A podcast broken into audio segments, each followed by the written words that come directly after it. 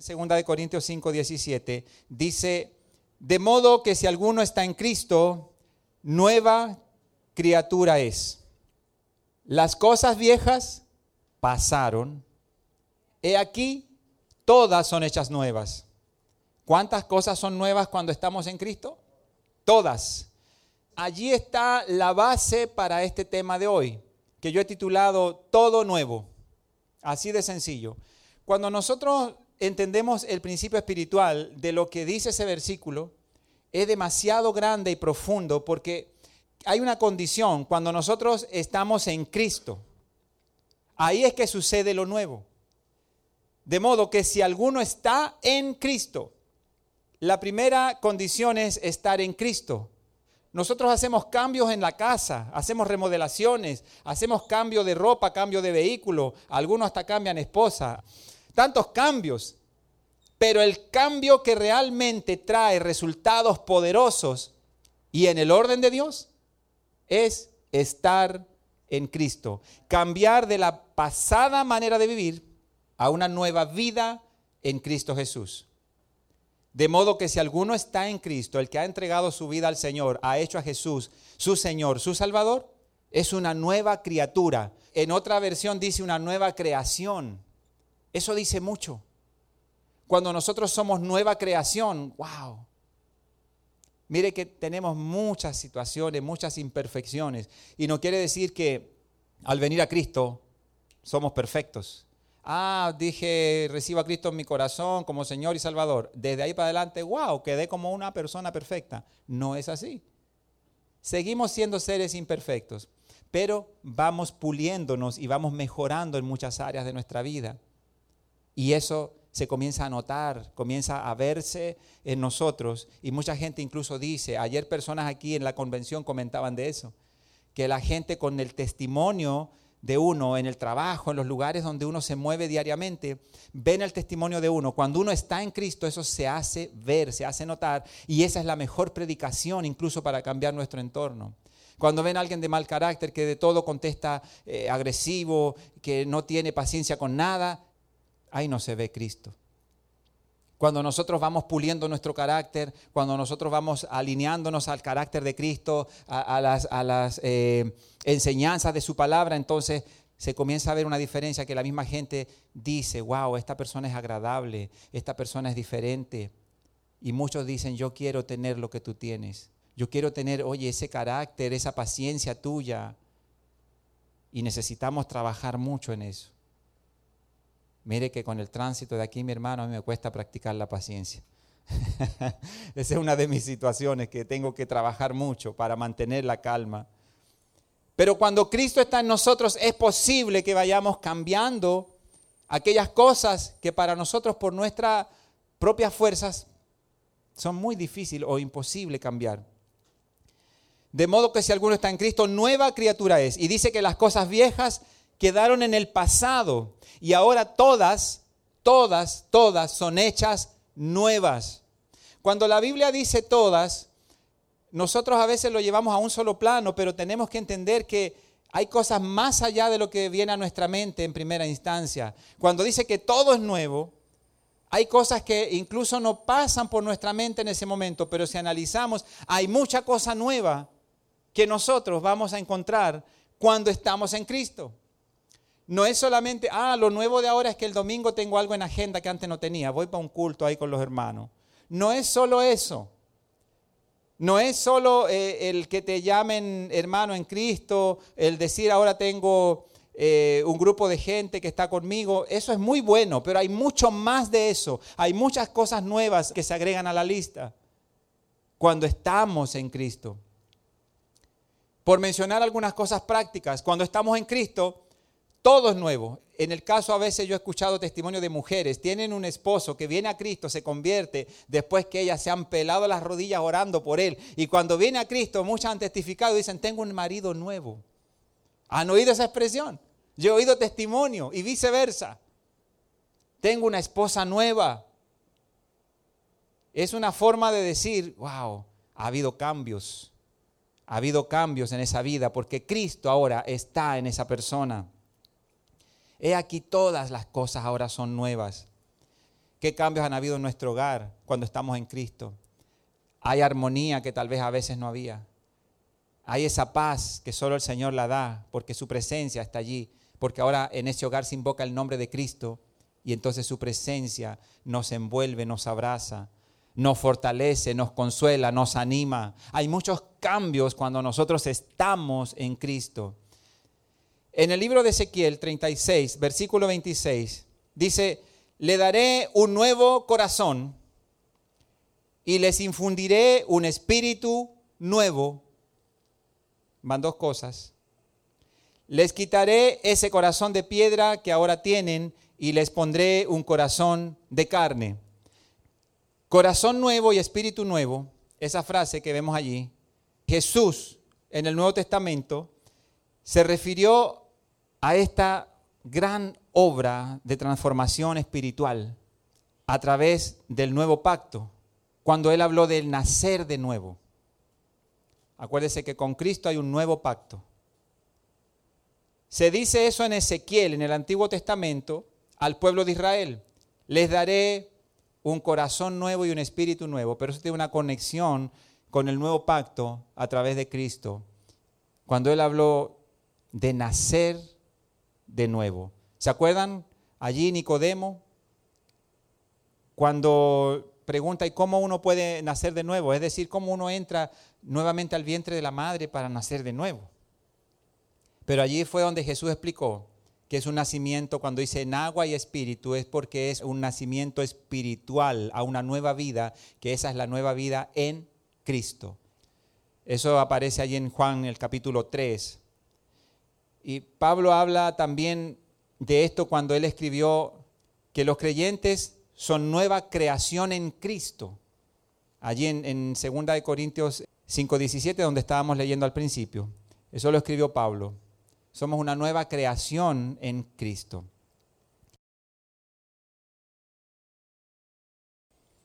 Ya vimos que desde el Antiguo Testamento se estaba preparando el camino para este nuevo pacto a través de Jesús, hablando de corazón nuevo y de espíritu nuevo. Vamos a ver Efesios 4:22. Dice, en cuanto a la pasada manera de vivir, está hablando de un pasado porque estamos conectando que hay una transición entre el pasado y lo nuevo en Cristo. En cuanto a la pasada manera de vivir, despojaos del viejo hombre que está viciado conforme a los deseos engañosos. Despojaos del viejo hombre, dejar la forma antigua en la que nosotros estábamos acostumbrados a vivir. Tal vez nuestra pasada manera de vivir era ah, agresiva al contestar, todo era un problema, sucedía algo y nosotros decíamos mil cosas, la queja y muchas otras cosas más. Esa era la pasada manera de vivir. Pero dice aquí que en cuanto a la pasada manera de vivir, debemos despojarnos del viejo hombre, dejarlo atrás, ese estilo de vida del viejo hombre. Cuando dice hombre ahí es el ser humano, la raza humana. Así que las mujeres también están incluidas. No, no nos miren a nosotros ahí haciéndonos bullying.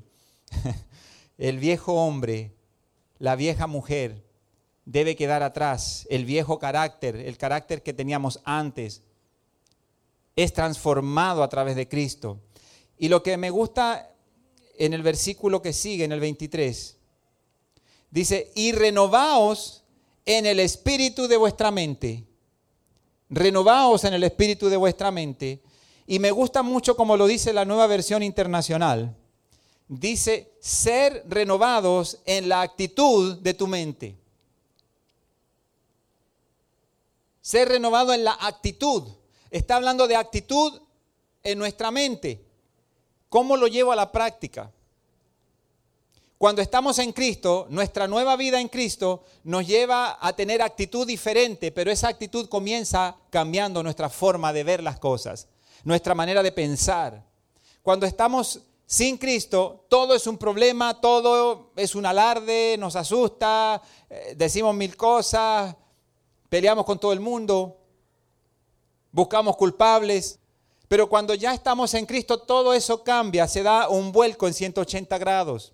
Y entonces ya nos renovamos, comenzando por renovar nuestra mente, nuestra actitud, nuestra forma de ver las cosas.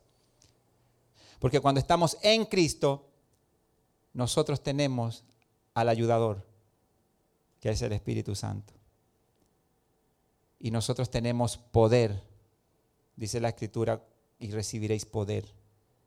Cuando haya venido sobre vosotros el Espíritu Santo. Entonces, venir a Cristo es un paquete de cosas. Porque el mismo Jesús nos dejó al Espíritu Santo. Entonces venimos a Cristo, lo hacemos nuestro Rey, nuestro Señor, y trae también incluido el paquete al precioso Espíritu Santo que nos ayuda a vencer, que nos da fortaleza, que nos da claridad para ver por dónde caminamos. Es decir, la nueva vida en Cristo es algo tremendo. Por eso el título que yo puse, todo nuevo, porque realmente todo, todo en nuestra vida es nuevo, es un cambio tremendo. También para hablarle a otros de esas cosas. En Cristo es todo diferente. En Cristo hay cosas nuevas para ti. Decirle a las familias que a veces están en conflicto, que están al borde del quiebre, familias, matrimonios, decirle, en Cristo, Él puede hacer todo nuevo. Ni siquiera decirle algo nuevo. A veces le decimos, si tú vienes a Cristo, Él va a hacer algo nuevo en ti. Mire, digámoselo como es bíblico. Si vienes a Cristo, Él va a hacer todo nuevo en tu vida, en tu casa, en tu familia, en tu matrimonio, en tu profesión, en todo. En todo. Él va a hacer cosas nuevas en todas las áreas de nuestra vida. Pero siguiendo aquí en Efesios 4, 22 y 23 que leímos, vamos al versículo 24. Y vestíos del nuevo hombre, creados según Dios en la justicia y santidad de la verdad, y vestíos del nuevo hombre. Nosotros tenemos que ponernos esa vestidura del nuevo hombre. Y eso también es un término espiritual. Son las cosas que se van acoplando, se van agregando a nuestra vida. Cuando nosotros estamos en Cristo, procuramos esa vestidura, procuramos ese tipo de cosas, pero en el sentido espiritual. Procuramos vestirnos del nuevo hombre. Es decir, las actitudes, las cosas que antes hacíamos, las vamos dejando, las que no agradan al Padre, y vamos adquiriendo otras. Es como la persona que a veces yo he visto reportajes, encuentran a una persona en la calle, un indigente, sucio, con ropas rotas, y hay gente que los toma, los lleva a un hogar de rehabilitación. ¿Han visto alguna vez un reportaje de eso? Y entonces, ¿qué hacen? Lo bañan, lo afeitan, lo acomodan bien, le ponen ropas nuevas, limpias. ¡Wow! Y esa persona se ve nueva. Una persona nueva, diferente. Eso es lo que Dios quiere que pase en nosotros, pero en el sentido espiritual, que nosotros podamos vestirnos así, con ropas diferentes, pero una vestidura espiritual diferente. Vamos a ver lo que dice aquí Efesios. Y vestidos del nuevo hombre, creados según Dios en la justicia y santidad de la verdad. Está hablando de una vestidura que se llama santidad. Santidad. Ese es un punto clave en nuestra nueva vida en Cristo, cuando todo es nuevo, nosotros también tenemos algo que se llama santidad, que antes no lo teníamos, pero ahora estamos caminando en santidad, buscando, buscando la santidad a diario, buscando agradar al Padre, con temor de no fallarle. En el versículo 25 dice, por lo cual, desechando la mentira, mire, todo es nuevo. Había mentira en nosotros, ahora no hay mentira.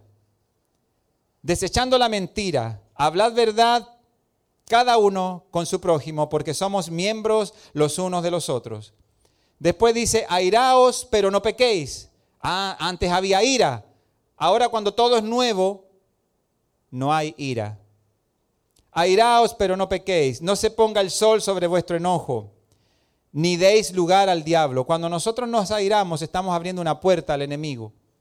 Tenemos que aprender a cerrar esas puertas en el sentido espiritual para que no tenga cabida el adversario en nuestras vidas.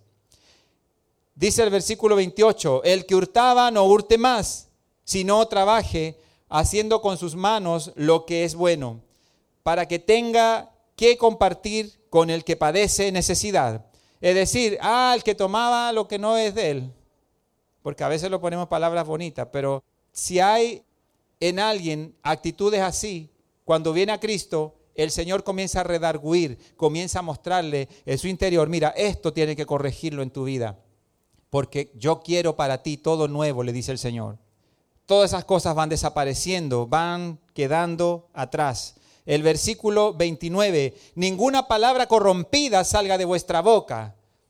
Muchas veces uno se lleva la sorpresa de gente que uno cree que está en Cristo, pero cuando tú escuchas su forma de hablar te das cuenta en qué nivel espiritual está esa persona.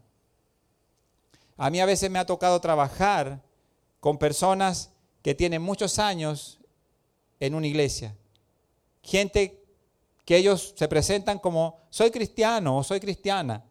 Pero cuando yo estoy trabajando con personas así, a la primera situación que se presenta, comienzan a salir unas palabrotas y dice aquí, ninguna palabra corrompida salga de vuestra boca, sino la que sea buena para la necesaria edificación. Que nuestras palabras edifiquen nuestro entorno, esa es la idea. Hay gente que todavía tiene que entregarle sus labios al Señor y rendirlos al Señor. Porque todavía hay palabras que no agradan al Señor hay obscenidades, a veces hay gente que para congraciarse con, con amigos comparten chistes obscenos. Ah, porque queremos quedar bien con nuestros amigos. Pero ¿sabe qué? Estamos quedando mal con nuestro Señor. Y a mí me interesa más quedar bien con el Señor que con personas de mi entorno. Hay que cuidar nuestro lenguaje, nuestro vocabulario. Las palabras que edifiquen, Dice, a fin de dar gracia a los oyentes. La otra versión, el versículo 28, en la nueva versión internacional, el versículo 28 dice, el que robaba, que no robe más, sino que trabaje honradamente con las manos para tener que compartir con los necesitados. Y después dice, eviten toda conversación obscena. Por el contrario, que sus palabras contribuyan a la necesaria edificación y sean de bendición para quienes escuchan. Yo creo que ahí queda mucho más claro con esa versión. Y después termina diciendo allí, no contristéis al Espíritu Santo de Dios, con el cual fuisteis sellados para el día de la redención. Quítese de vosotros toda amargura, enojo, ira, gritería y maledicencia y toda malicia hay que analizar nuestras vidas. Quítese de vosotros toda amargura. A veces vivimos una vida, supuestamente estamos viviendo en Cristo, pero esa es otra señal de quién vive en Cristo y quién no. Porque si el Señor ha hecho todo nuevo en nuestras vidas, cuando había amargura, entonces eso el Señor lo cambió por gozo. Tened por sumo gozo cuando os halléis en diversas pruebas, es la instrucción bíblica. No es fácil, pero se puede. Se puede mantener la calma se puede mantener la paz y se puede mantener uno sin amargura. Se puede en Cristo. Por nosotros no podemos, por nuestros medios, pero por los medios del Señor, del poder del Señor, sí podemos. Quítese de vosotros toda amargura, enojo, ira, gritería y maledicencia. Ahí hay varias palabras que cada quien tenemos que analizar. A veces nosotros sin darnos cuenta soltamos un grito y eso no está siendo testimonio para nuestros vecinos. Y eso no está agradando al Señor. Entonces después vamos donde el vecino y lo invitamos. Venga Cristo. Ah, no, pero si la vida en Cristo es como la que llevan ustedes, yo mejor me quedo así. Eso nos van a decir. Porque los gritos se oyen a media cuadra de la casa. Cuando la esposa le dice al esposo, y no me ayudaste a lavar los platos, yo que estaba fuera de casa, que llego cansada, mira cómo está eso, todo vuelto un desastre y se escucha a media cuadra. Y después pone la radio y pone música cristiana. Aleluya. tiene que ir acorde, tiene que haber una armonía en todas las cosas en nuestra vida. Yo sé que necesitamos analizar nuestra propia vida. No estamos aquí para señalar ninguno al otro, sino delante de Dios nosotros estamos desnudos. Él nos conoce y Él sabe qué áreas tenemos que entregar, porque si decimos que en Cristo somos nueva criatura, que todo es nuevo, entonces todavía hay cosas que están como cosa vieja en nuestra vida, que hay que desechar. Antes sed benignos unos con otros, misericordiosos, perdonándoos unos a otros, como Dios también os perdonó a vosotros en Cristo. Realmente esa es la actitud cuando ha habido un cambio y el Señor trae una nueva vida a nosotros. Somos gente benigna, misericordiosa, somos perdonadores, porque reconocemos que el Señor nos perdonó, nosotros también perdonamos. Y sabemos que si no perdonamos, tampoco recibiremos perdón. Tenemos que tener una vida en armonía todas las cosas. Esa es una amonestación del Señor para los que decimos que en nuestra vida Dios ha hecho todo nuevo. Pero quiero llevarles a este último párrafo bíblico en Apocalipsis 21, porque hay una promesa preciosa del Señor. Cuando nosotros venimos al Señor y, dejamos que Él transforme nuestra vida y nos ponga todas las cosas nuevas en nosotros, nuevo carácter, nuevas palabras, nuevas actitudes, todo nuevo, hasta un nuevo rostro. A veces se ve la amargura en personas sin Cristo. Es más, lo voy a llevar a un extremo. He escuchado muchas veces cuando uno va a un funeral y se acerca allí al ataúd y le ve el rostro a ese cuerpo que está allí, ya sin vida en ese ataúd, he escuchado muchas veces, dicen, y tiene hasta como una sonrisa dibujada en su rostro. Hasta la última imagen en su rostro dicen, irradia paz. Hasta ese punto. Ahora que estamos vivos y que tenemos los músculos que se mueven, hermano, tenemos que mostrar una sonrisa, tenemos que sacarnos la amargura. A veces hay gente que tiene la cara así como tan dura como dicen que uno no sabe ni siquiera si saludarlo, porque si uno dice buenos días, a lo mejor van a decir, ¿y qué de bueno tienen? Y me ha pasado, y me ha pasado. algunos dicen así que les ha pasado también. Es verdad. Buenos días, ¿y qué tienen de bueno? Wow. Ahí no está Cristo. Ahí no hay nada nuevo, hermano. Pero nosotros en Cristo, si antes éramos así, ahora no. Vamos a Apocalipsis para cerrar esta parte con lo que, wow, impacta mi vida. Apocalipsis 21, hablando de todo nuevo, no es solamente aquí, en la tierra. Apocalipsis 21, los primeros versículos. Dice, vi un cielo nuevo y una tierra nueva. Porque el primer cielo y la primera tierra pasaron y el mar ya no existía más. Y yo, Juan, vi la santa ciudad, la nueva Jerusalén, descender del cielo de Dios, dispuesta como una esposa ataviada para su marido.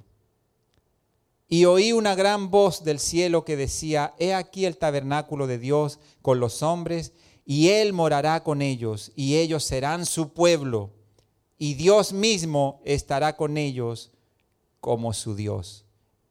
Está hablando de nosotros. Eso está preparado para nosotros. Y seremos ese gran pueblo.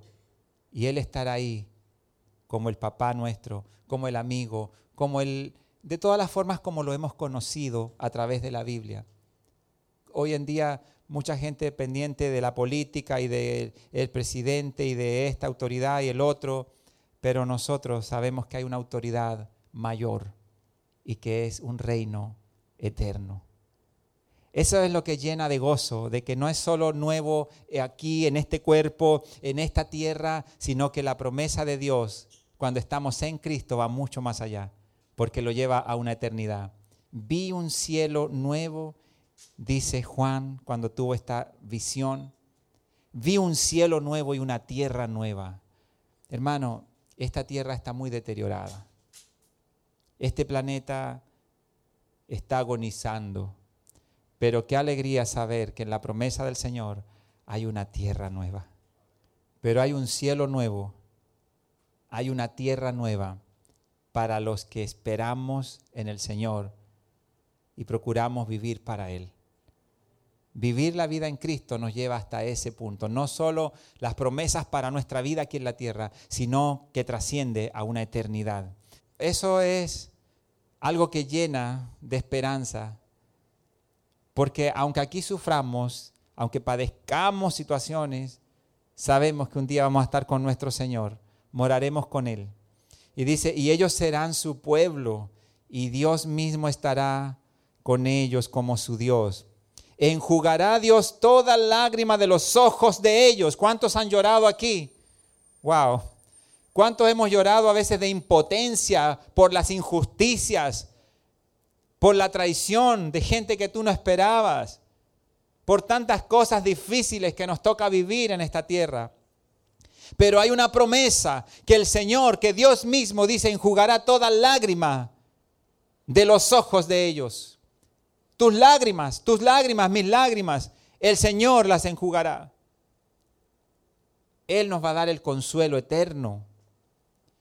Dice, y ya no habrá muerte, ni habrá más llanto, ni clamor, ni dolor, porque las primeras cosas pasaron. Está hablando entonces que ya todo ahí es nuevo por una eternidad. Porque las primeras cosas, ya el primer cielo y la primera tierra pasaron y todo se quedó aquí, el llanto, la muerte, el dolor. Y con nuestro papá, con nuestro Señor, estaremos por una eternidad. Y el versículo que le sigue, el 5, dice, y el que estaba sentado en el trono dijo, he aquí, yo hago nuevas todas las cosas. Aún allá, en ese momento, Él todavía sigue declarándolo y prometiéndolo y haciéndolo todo nuevo. Yo hago nuevas todas las cosas. Y me dijo, escribe porque estas palabras son fieles y verdaderas. Y me dijo, hecho está. Y me dijo, hecho está. Yo soy el alfa y la omega, el principio y el fin.